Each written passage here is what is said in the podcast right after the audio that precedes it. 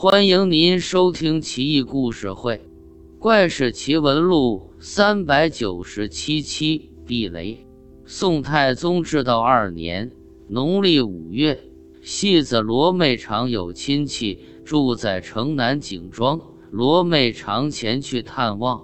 路过一条小河，有山民抓到几条大鱼，活蹦乱跳，煞是新鲜。罗妹常花钱。买了三条，想送给亲戚，手里没拿袋子，就把鱼放进随身携带的伞里，凑合着拎在手中，继续前行。刚走几步，原本好好的天突然变脸，黑云密布，迅雷急雨倾盆而下，树木为之倾倒折断，闪电霹雳大作。一道道打在他身边，震耳欲聋。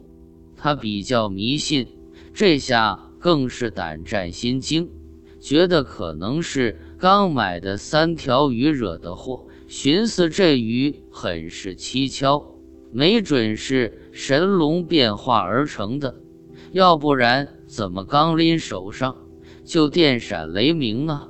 想到这里，罗妹长不再犹豫。连伞带鱼都扔进旁边的水田，撒丫子就跑，跑到一户农家钻了进去，暂避一时。说来也邪门，片刻功夫，天就晴了。罗妹常见天色已晚，就在这家借宿。第二天一早，就有昨天卖鱼的山民找到他，手里竟拿着他。扔进水田的伞和那三条鱼，伞柄略有烧焦的痕迹，那三条鱼也好像烧焦了，散发着阵阵烤鱼的香味。山民笑道：“昨个你买了鱼就下暴雨，我也急忙往家赶，就在水田旁边看见怪事了，霹雳闪电一道接一道，绕着你这把伞。”狠命的击打，伞和鱼都冒烟了。那鱼更神奇，幻化成乖龙，极力挣扎，但还是被闪电给劈死了。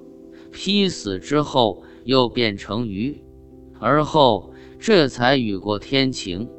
我猜你一定在附近借宿。我是个老实人，收了钱就不能诓你，所以啊。就把伞和鱼都收了起来，到处找你。这不，还真被我找着了，也算是物归原主。罗妹常惊喜交加，就把烤鱼送给借宿的主人家。另外，宋太宗端拱元年农历六月，天降暴风雨，雷电大作，圣兴寺罗汉院。大门外前的立柱被雷电击中折断，寺内三个和尚也遭雷击，倒地身亡，身上有灼烧的痕迹，惨不忍睹。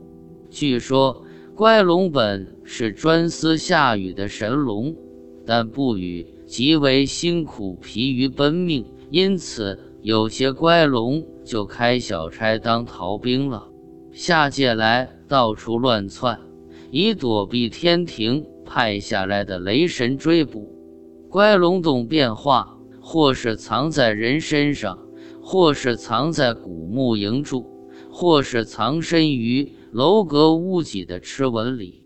但是，若是在旷野中被雷神察觉，无处可躲，乖龙就往牛角或牧童的身体里钻。往往雷神用闪电击打乖龙，会误伤他旁边的人或动物，所以罗妹场及时扔掉伞和鱼，就躲过一劫。